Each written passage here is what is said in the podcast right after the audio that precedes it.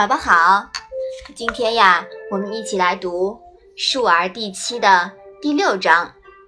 你先来念一下吧。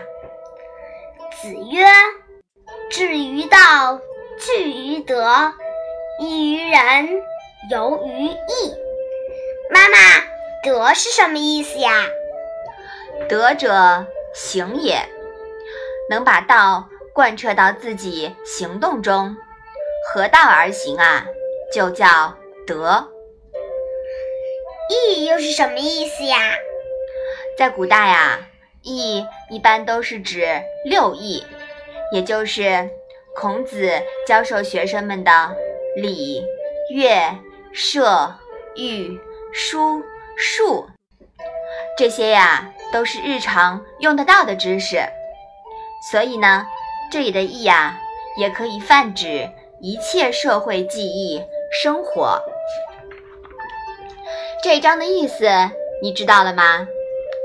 孔子说：“以道为志向，以德为根据，以人为凭借，来指导丰富多彩的记忆生活。”嗯，好的，《礼记·学记》这一部里面曾说过：“不兴其义。”不能乐学，故君子之于学也，藏焉，修焉，息焉，游焉。弗然，故安其学而亲其师，乐其极而信其道，是以虽离师府而不反也。这个解释。阐明了这里所谓的“游于义”的意思。孔子培养学生，就是以道为本，德仁为纲，以六艺为目，使学生能够得到全面均衡的发展。义可进一步泛指一切社会的记忆和活动。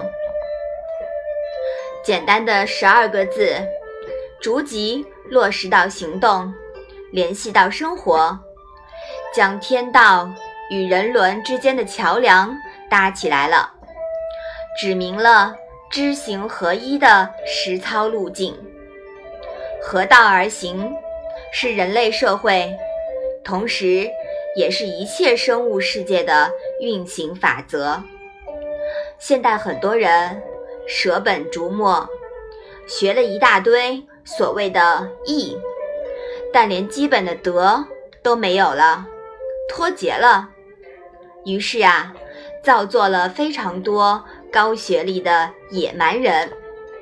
这样的人好不好啊？不好。对，所以说呀，我们要做知行合一，要使自己的道德水平提高，还要学习很多的知识。是不是啊？嗯，做一个全面发展的小朋友。好，我们把这一章复习一下。